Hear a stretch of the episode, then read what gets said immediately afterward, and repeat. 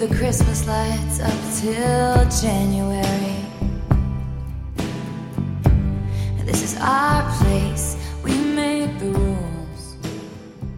大家好，这是水獭说的第二十期，这一期是《这里有你想知道的所有关于 Tales Swift 的一切》的第三期。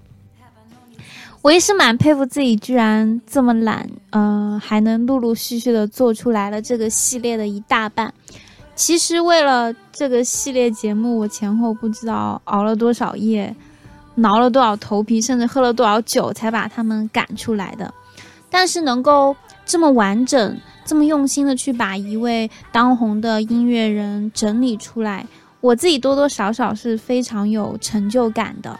因为我知道每个人都有某种控制欲，或者是说支配欲，而我的控制欲不是说在办公室的桌面要有多整齐，对生活的作息有多苛刻，或者是说对饮食计划要有多营养。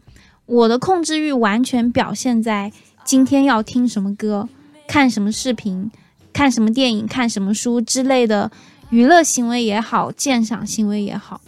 我想让他们的展现序列基本上都在我的支配范围之内，这样子他们才会在我的精神世界中找到一个非常自在且自洽的角落。那么这种契合在我这里聚合的能量，肯定能够推动其他的人去真正抱着尊重和成熟的态度去欣赏每一部作品，而我就想。就想在我自己还算用心研究的领域成为那个引路人，所以今天我想带你们引入的就是这个已经变得成熟、睿智、level 时期的 Taylor Swift。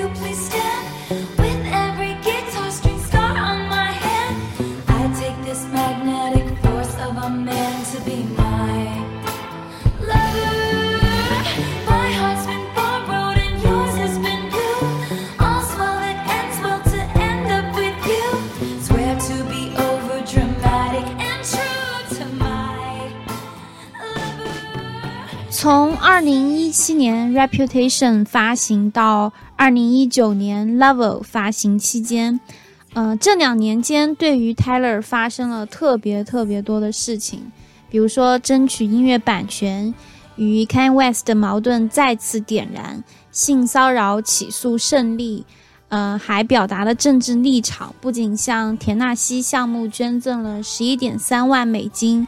倡导支持 LGBTQ 加群体，还发 ins 批评特朗普，公开怒斥特朗普白人至上主义、厌女情节、种族主义，还有他的徇私舞弊。所有这些事情原本都是制作 Reputation 的起因，嗯，这种带着熊熊怒火的起因。但是在 Reputation 的巡演期间，他。他渐渐的脱离了这张专辑原本包装的复仇女神形象，因为他在这期间看到，尽管自己生命中神色匆匆、行色匆匆的人一直来来往往，有拥有，有失去，有幸福，有争吵，尤其是与前公司之间的版权风波，也让他识破社会上的人情冷暖和游戏规则。但是，一直在他身边陪伴的，永远都有自己的粉丝。这种钟爱和信任是任何男友或者是朋友都无法给予的。我不知道大家还记不记得，我在前面第一期节目里面就提到大机器唱片公司的 Scott Borchetta。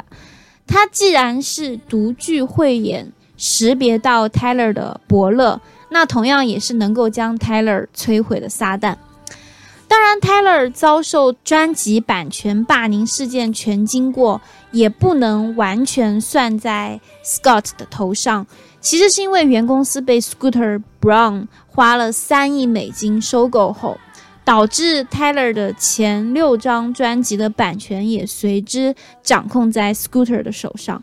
那之所以与前公司关系闹崩，是因为他们用一种类似绑架的形式要挟他。以续约为前提，每写一张新的专辑才能换来一张旧专。虽然在法律层面上，Scott 和 Scooter 完全有理由这么做，但是在道道德层面上，应该应该每个人都会觉得不服气吧。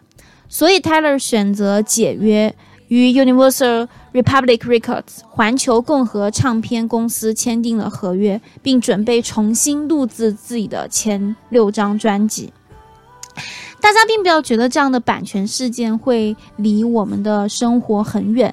我打个比方，比如现阶段 Scooter 他作为 Tyler 新的录音室版权人，他完全可以从 Tyler 前六张专辑继续圈钱。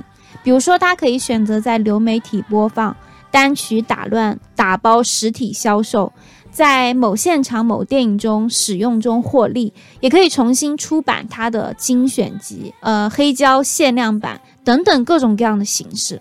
其实这样的行为常常会有唱片公司不尊重音乐艺术家的完整性、不尊重艺术家意愿的发行计划而出现，那这就会极大伤害音乐艺术家。因为我在前面关于 Taylor 所有的专辑解析中。他的歌曲，他的专辑歌曲中的呃顺序编排和风格选取上都有自己独特的思考，而唱片公司会很有可能为了榨干作品的剩余价值，将将多首歌曲肢解分多次发行。我之所以把音乐版权事件的前因后果都介绍的这么详细，是因为二零一九年。Level 作为与前公司解约的第一张专辑，其实是 Taylor 真正意义上的第一个亲儿子。而这张专辑除了作为他亲儿子的身份之外，它更重要的是象征了 Taylor 出道十几年以来即将进入三十岁的最后一张唱片。这张唱片的 Taylor 在封面中不是一专的懵懂。不是二专的兴奋，不是三专的神秘，不是四专的诱惑，不是五专的自信，也不是六专的愤怒，而是非常简单的开心。就像他在访谈里说的一样，嗯，We always want to feel happy for something, but this time I just want to have fun for nothing。他说到，我们总是因为什么什么事情而感到开心，但是这一次我只想玩的开心。这张专辑整整收录了十八首歌曲，每一首歌我觉得都没有主题重叠或者旋律重叠的地方，每一首歌都是创意与新意的替写之作。第一首歌《I Forgot That You Existed》，我已经忘记你的存在，就一如 Reputation 时期的反制与主题，但火药味几乎降至零点。这首歌用明朗、轻盈、泡泡糖的小碎拍揭幕全新的自己。他在歌词中写道：“我曾经以为你会杀死我，但事实并非如此。我忘记了你的存在，这不是爱，不是恨，只是我不在乎了。”从 shake it off 到 shake it off，从这种抖抖肩到耸耸肩，这些回应的小动作也因为成熟而更加释然。那第二首歌《Cruel Summer》残夏是这专我最喜欢的歌曲之一。这首歌的创作背景其实是在二零一六年的夏天。这个夏天我们都知道发生了什么事情，就是与 Ken West 在 Ins 上的各种对骂。这段时间他受尽了屈辱，消沉了三年。这个夏天，吃瓜群众蒙着眼睛骂他是一个蛇蝎妇人、腹黑心机、表里不一。其实我自己都想检讨，因为当时我也跟风在他的 ins 留言下面给了 snake 这个蛇这个表情。那场声势浩大的网暴彻底把他击毁，都有我的功劳。但就是在这个时候，各种巧合又给他送来 John Arvin。细致入微的关怀，残夏之所以残忍，一方面是网暴的残忍，另一方面也是这场纯真的爱情在这场熊熊烈火般最坏的背景下发生且接受考验。那试问，还有什么能够把真爱推到悬崖更让人揪心的呢？第三首《Lover》是二零一九年打单最成功的一首。但是他的成功不是靠人气的扶持或者是 MV 的视频流量助推拱上去的，是真正词曲造诣的成功。这首原本是一首甜到发腻的一首告白歌，但当 Taylor 真的好好沉下心来写爱情的时候，我却被这种甜蜜的状态感动到一阵阵落空。他在歌词中写道。如果不想让爱情走向枯萎和无趣，那就打破时间和空间的束缚。比如说，把圣诞节延长到一月凌晨三点，在客厅翩翩起舞，用你我最爱的夏天来纪念恋爱周期。这首歌就让我觉得，婚姻不一定要是一套死板的形式。即便没有伴随着婚礼进行曲进入教堂，即便没有婚姻的誓言，那也是没有束缚的契约，能够自由把握幸福的契约。那紧接着从《The Man》这首歌，这张专辑的格局就要开始渐渐放大了。这首歌的主歌里面直接点名了 Leonardo DiCaprio，就是小李子。虽然可能会被招黑，但是。当大家每次都笑笑提及小李子的美艳情史的时候，因为他一直都是超模收割机嘛，一直不断的换超模女友，换超模女友，但从来没有想过这种一笑而过的态度是性别双标的潜意识在作祟。一个男人和很多女人有过风流史，那他是一个真正的男人；一个女人和很多男人有过风流史。那他就是一个骚货。一个男人要是有自信心、有主见，让很多人信服，证明他是一个很有领导能力的人。一个女人要是也也这样，那只能说明他是一个手段高超的人。The Man 的 Bridge 是全专中我最最最最喜欢的一处高光，它与副歌的无缝衔接，节奏极其舒服自然，但其实歌词是相当尖锐的。有一种坚定且坚韧的反差，我觉得 Taylor 恰恰是想用这种反差笑对伤害你的人，因为这种笑才是最致命的反击。The Archer 弓箭手是一首挺 dreaming，就是挺梦幻的一首歌，包括 MV 拍摄的也是非常的梦幻。这首歌中有一句很对仗的歌词，就是 I've been the archer, I've been the prey。我是弓箭手，也是弓箭手下的猎物。以前，当 Taylor 遭遇情感创伤的时候，他要么草草收手，要么独自抹泪，要么反应过激。但这次，他选择拿起了弓箭，摆好战斗姿姿势，打算走进感情深处。其实，采取深暗敌方的策略，也是了解对方的过程。尽管越深入敌情越险峻，越深入一场感情越受伤，但弓箭手与猎物的角色非亘古不变，弓箭的互换都是成长的必修课，也是感情必须要走过的一个过程。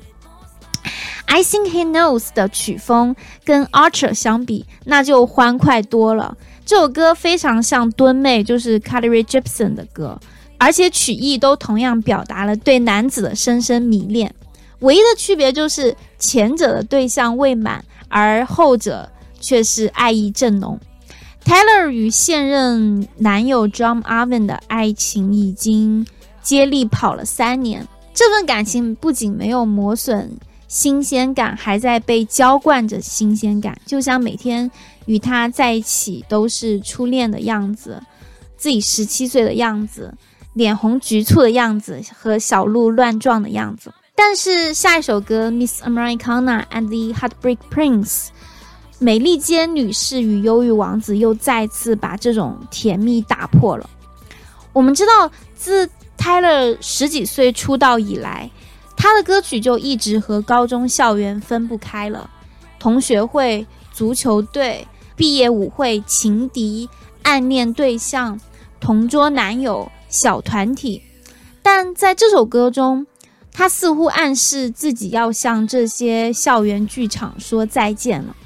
这首歌开唱乍一听，他极具 healthy 的唱腔，这首歌营造的氛围也像 healthy，他这呃 healthy 的那张 Badlands 那张专辑一样，营造了一个暗黑辽阔的空间，同时黑暗中又盘旋着 La La Derry 般哀丧的回响。但是副歌里又类似这种 OK Go Fight Win 这样的口号声，又把 Taylor 的特点抓回来了。除了声线上极富层次之外，更富层次的一点是他将一首情歌和一首呃和一种微妙的社会关怀组合在一起。因为这首歌里面有几句歌词是非常有深度的，比如 American Story Burning Before Me，美国故事在我面前燃烧殆尽。I'm feeling hopeless. The damsels are depressed. 我感到绝望而无助，女孩们心灰意冷。Boys will be boys then. Where is the wise man？男孩还是长不大的男孩，哪里还有真正聪慧的男人呢？这首歌听起来像是青少年的焦虑，但其实是在酝酿更远大的忧患意识，也就不难成为了我这专最喜欢的一首歌了。那那我们先进入这首歌，之后将是这个节目的下半部分，也是这张专辑的下半部分的间隙。You know I adore you, I'm crazy for you. Then I was at 16, lost in a film scene, waving homecoming queens, marching band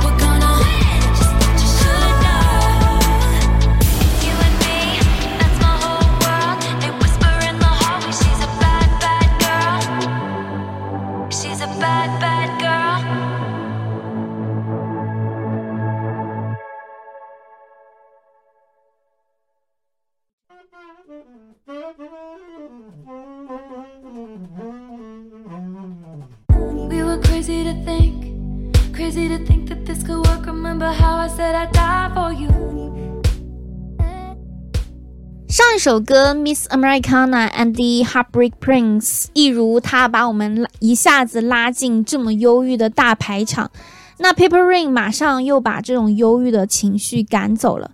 这首歌营造的画面简直就是这张专辑另外一首歌《Me》的姊妹篇。小铃鼓的声音和小铃铛的声音，轻快欢脱的节奏，让人忍不住在木板地上蹦蹦哒哒，蹦蹦哒哒。而副歌中叠唱的那一句 “You are the one I want, You are the one I want”，大概就是来自于1978年《油脂》这部歌舞片。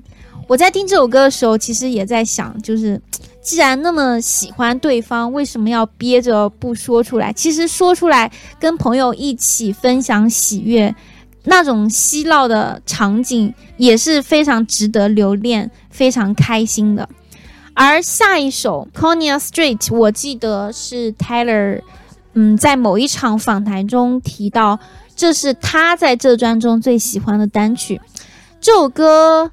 的确，好像又重现了 Taylor 在《All Too Well》的叙事本领，而这次不是嵌套在民谣的旋律旋律中，而是在复杂豪华的合成器中。爱一个人，念一座城的相似经历，谁都有。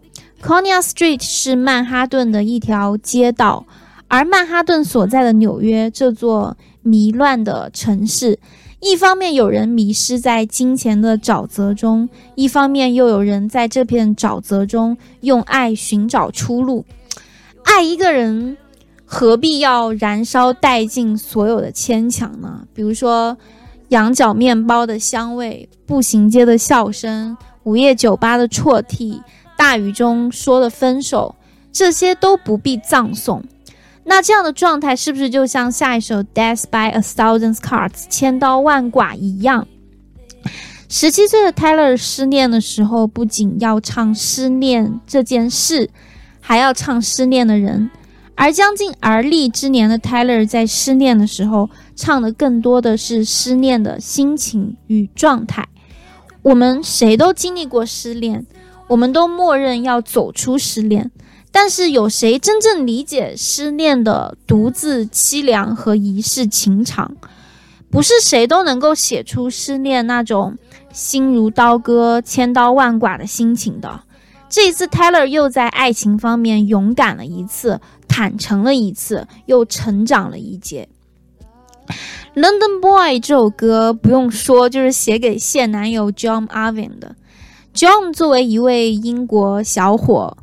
他有着英国人最标准的英伦特质，就高挑的身材、湛蓝的瞳孔、忧郁的眼神、温柔的性格，这些特质无疑完全补缺了 Taylor 在大城市车水马龙、川流不息所牺牲掉的宁静空间，也激励了 Taylor 走出在田纳西遭人误解、被人排斥的封闭小镇。London 这个简单又丰富的城市，London Boy 这个腼腆又开朗的男孩，是 Taylor 还能再为他心动 N 加一年的男友冠军。Soon you'll get better 必定是全专中最痛彻心扉的一首歌了，因为没有什么比将要失去亲人更难受的事情了。Taylor 的母亲前后诊断老刘。乳腺癌三番几次的化疗和癌症诊断的坏消息，一次次考验 Taylor 以及 Taylor 整个家庭薄弱的心理防线。Soon you get better, soon you get better。愿你快点好起来，愿你快点好起来。其实谁不知道，癌症的蹂躏下，谁都不会有赢家。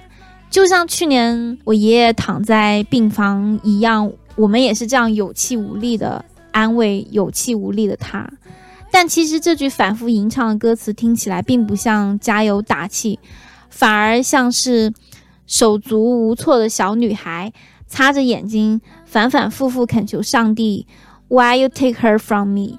Why you take her from me? 为什么要带走我最爱的人？为什么要带走我最爱的人？False God 同样也是我最喜欢的歌曲之一。Taylor 在这首歌中用他很少见的性感一面，在这首撩拨心弦的 R&B 曲风中靠近了好友傻脸，也就是 Selena Gomez，唱腔低喃、柔软、脆弱，但不同于傻脸更。烟熏更粗雅的性感风，Taylor 的感性直白反衬出他特有的性感味道，把让人神魂颠倒的爱情与情爱放在宗教的语境中，承认爱情的不稳定性，把这种虚妄称为假上帝。假上帝比恶魔更危险，就算知道爱会带来伤痛，还是要奋不顾身往下跳，因为我们不跌得惨。哪里才知道这份感情的珍惜呢？You need to calm down 是从哪个角度来看都是一首很标准、很流行的打单曲。哎，它也就真的成为了 Taylor 这张专辑继《Me》之后的第二首打单曲。这首歌明亮、抓耳、活泼、轻快、简单的节拍，让每个人都能够加入哼歌的队伍和跳舞的队伍。这首歌的歌词立场非常明确，它有对 LGBTQ 加人群的赞颂，对恐同者、造谣者和霸凌者等等这些脾气暴躁的人予以警告，而不是像呃六专 Reputation 时期那种怒怼的态度。你说他变世故了也好，变圆滑了也好，或者是说变保守了也好，但是不能质疑的是。一个能够一时激起千层浪的公众人物，一个真正意义上的美利坚女士，能够表达自己的立场，这激起的不仅仅是感动，而是非常有实际意义的充沛的能量。Afterglow，如果我没有记错的话，是 Taylor 第一次在一首歌中承认了自己的缺点。以前的他总是习惯性的精神虐待对方。对待每次冲突都极其冲动，没有谈判、没有求和的空间。那那这一次呢？他选择向恋人道歉，恳求得到宽恕。恨得越深，爱得越深。既然人都是爱憎分明，为什么要让恨来充斥每一段感情？为什么不能努力克服任性，用爱来填补真爱呢？下一首《Me》。呃，《Me》这首歌我好像已经在这个节目里面 Q 到两次了。这张专辑除了《Force God》，就是我刚呃上面讲到的《Force God》这首歌尝试了 R&B 的曲风之外，《Me》这首歌又再次尝试用行进曲的节拍与 Taylor 这专扬起的自信、自尊、自爱的号角不谋而合。不同于之前用故事细节打动观众。这些歌词像是印在报纸上的宣传口号，或者是像在，呃，像是贴在墙壁上的大字符标语一样显而易见。有主见的观众当然会不适应这种迎合主旋律的态度，但是很巧，就是 Taylor 在这首歌中歌颂的就是我们要拥抱每个人不同的个性，我们要体谅每个人在每一个作品里要他所表达的自己的思想。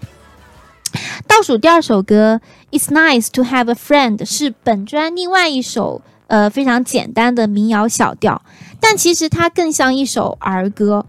与儿时伙伴手牵手的回忆，就像自己日记本直接截下来的小插图，清晰烙印在字里行间，也清晰铭刻在心里。